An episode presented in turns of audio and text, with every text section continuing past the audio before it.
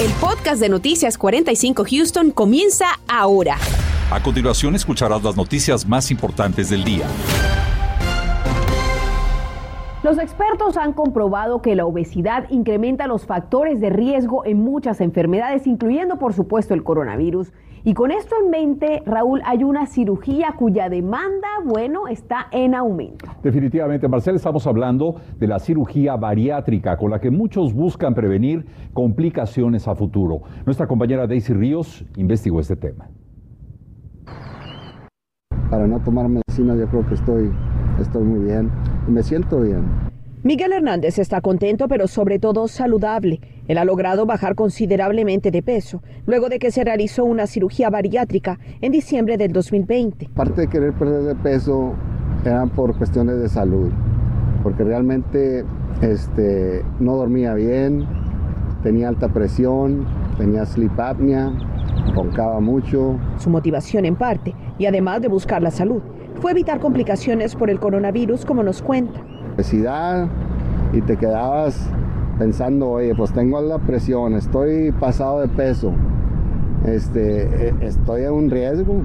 Y, hubo un tiempo que, que había mucha gente falleciendo de, COVID. Yo me acuerdo, yo miraba este, en el Facebook, hubo una semana que todos los días se murió alguien que yo conocía. Miguel tiene hoy un estilo saludable de vida y es parte del 20% de personas que están en la estadística de quienes durante la pandemia se han sometido a cirugías bariátricas, según nos dice el cirujano Fernando Miranda. Hay más población que necesita la cirugía. ¿Por qué? ¿Por qué, doctor? Por, por un par de razones. La primera, la primera es que por dos años hay personas que no han podido obtener la cirugía. Le baja el riesgo de COVID en la época en que se operó le bajó el riesgo de, muerte de COVID. Pero también si es que le da COVID alguna vez, le disminuye eh, las complicaciones del COVID. Pero esta cirugía no es para todos, nos detalló el experto. Hay que ver un control de, de riesgo con el primario, con los especialistas, digamos, si hay un endocrinólogo porque está tratando la diabetes, hay que ver, tiene que ver un cardiólogo, a ver que es un riesgo razonable. Y bien, en este instante yo me preparo para hacer ejercicio, una de las actividades que son vitales, según nos dice este experto, además de los buenos hábitos alimenticios para el éxito de esta cirugía.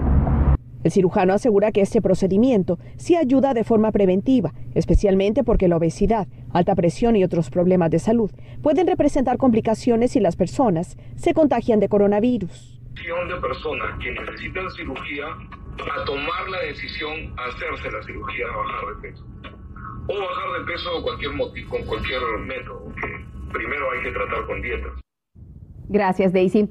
Hablemos ahora sobre los datos recientes de coronavirus en la región. Esta tarde Claudia Ramos nos presenta el panorama y nos responde si los casos han o no disminuido y pareciera que la situación en los hospitales de nuestra área va mejorando o ha mejorado en estas últimas semanas, al menos así lo dieron a conocer oficiales del hospital Bentop, con quien tuve la oportunidad de hablar esta misma tarde. Y es que hasta la fecha estos son los números de pacientes con COVID-19 en los hospitales Bentop y LBJ. En cuidados intensivos se encuentra al 84% de su capacidad, pero solo el 20% son pacientes con COVID-19. En los hospitales LBJ, 38% son pacientes con coronavirus en cuidados intensivos. También se mencionó que cada vez son menos los pacientes que visitan las salas de urgencias con complicaciones por coronavirus o bien para simplemente hacerse la prueba como habíamos reportado en el, en el pasado. Recordará que anteriormente oficiales habían pedido a la comunidad no presentarse a las salas de urgencias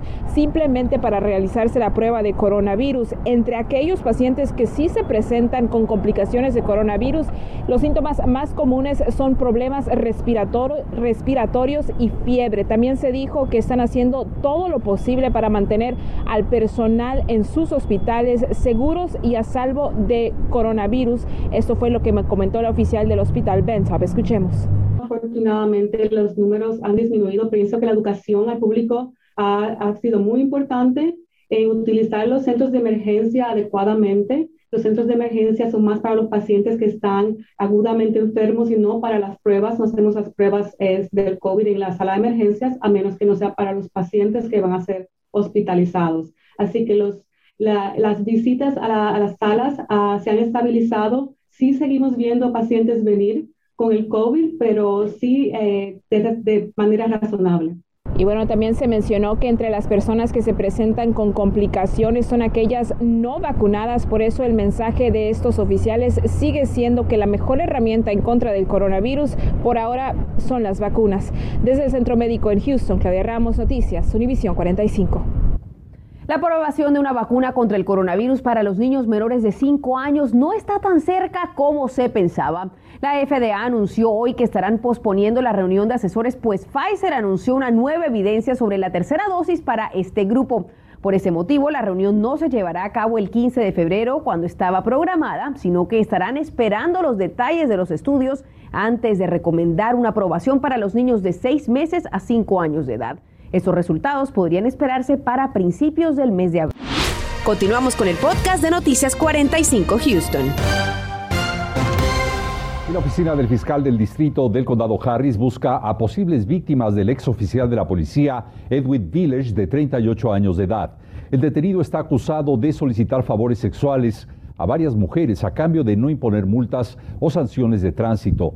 La fiscal Kimok pidió a las posibles víctimas que puedan reconocer a este exoficial que se sumen de inmediato en la demanda en su contra. Nosotros tomamos estos delitos en otro nivel o grado de severidad porque estás tratando con un oficial de la policía que es una persona que ha hecho un juramento para proteger a la población y no para ser un delincuente, dijo la funcionaria de la fiscalía. Si usted reconoce a este exoficial y fue víctima de abuso, denúncielo de inmediato al teléfono 713-274-5911. Mientras tanto, diversas organizaciones han convocado el próximo lunes 14 de febrero al Día Sin Inmigrantes y con este movimiento miembros de la comunidad y grupos pro-inmigrantes buscan presionar al Congreso para lograr una reforma migratoria, un camino a la ciudadanía y más protección. Eh, en años pasados se había hecho movimientos de esta manera, pero este año tomó un curso propio y lo que empezó como un video de un muchacho en College Station, ahora está organizándose en un Día Nacional para los Derechos de los Inmigrantes. En Houston, la población migrante ha sido convocada para el próximo lunes a las 10 de la mañana en la Plaza Guadalupe. Actividades similares se desarrollan en diversas ciudades del país. Los golpes en la cabeza pueden ocasionar la muerte por hemorragia interna cuando son muy fuertes. Y esta tarde, Rodolfo Sánchez nos comparte consejos de un médico para detectar los peligros que pueden surgir con este tipo de lesiones. Adelante, Rodolfo. A raíz de la muerte del actor Bob Saget tras sufrir de un golpe en la cabeza, un reconocido cirujano de trauma del área de Houston ofrece recomendaciones a las familias para que puedan identificar ese tipo de señales por estas lesiones que de ser peligrosas podrían ocasionar la muerte. En Estados Unidos se registran alrededor de 60.000 lesiones en la cabeza. Las caídas son las causas más comunes y los accidentes automovilísticos es muy importante monitorear a la persona que se golpea porque si la lesión es grave, podría necesitar de una cirugía de emergencia. Ah, lo más importante que saber es que si uno tiene un golpe de la cabeza y tiene ah, síntomas de esa lesión muy grave, por ejemplo, ah, pérdida de, conocimiento, una fractura del cráneo, convulsiones, eh, fluido que salga del oído, eso es una razón para, pedir atención médica inmediatamente. Al morir, Bob Saget se encontraba en Orlando, donde estaba presentando un espectáculo de comedia que tenía pensado también presentarlo en la ciudad de Houston el 17 y 18 de junio. En Houston, Rodolfo Sánchez, Noticias Univisión 45. Rodolfo, gracias. Mientras tanto, se acerca el gran evento del Supertazón y con ello operativos especiales para mantener la seguridad en las calles y en las autopistas, sobre todo cuando se trata de conductores bajo los efectos del alcohol o de las drogas. Cada año cientos de personas pierden la vida o quedan seriamente lesionadas por este tipo de accidentes. Pero cada vez que tenemos este tipo de eventos, la gente se olvida que debe de planear antes de empezar a tomar es una fiesta, eh, la debemos de celebrar, pero la debemos de celebrar de forma responsable. Eh, hagamos un plan, eh, tengamos bebidas no alcohólicas para los que sean el conductor designado o tengamos un tipo de, transporte alternativo para que nos lleve a todos los lugares y nosotros podamos disfrutar de esta fiesta sin terminar con muerte o con, con alguien herido. Importantes recomendaciones que pueden salvar muchas vidas. Tener una casa propia es el sueño de millones de personas, sin embargo, para muchas es una realidad que ven bastante lejana y puede ser realmente por varios factores, pero el más común sentir que no están económicamente estables para lograrlo. Hoy queremos contarle de un programa disponible con el que puede orientarse y conseguir ese sueño. Nos enlazamos con Silvia Villalpando de Houston Habitat para hablar de este tema. Silvia, bienvenida. Cuéntanos, mañana sábado tendrán una feria virtual. ¿Qué tipo de información van a encontrar los interesados? Sí, mañana lo que vamos a hacer, en la feria va a tener y fue diseñada para proveer una forma sin riesgos, gratis y sin costo para aprender los conceptos básicos para cómo convertirse en dueños de casa y cómo solicitar una casa con Houston Habitat. Silvia, cuéntanos cómo se pueden registrar las personas que deseen participar mañana de esta feria que será virtual.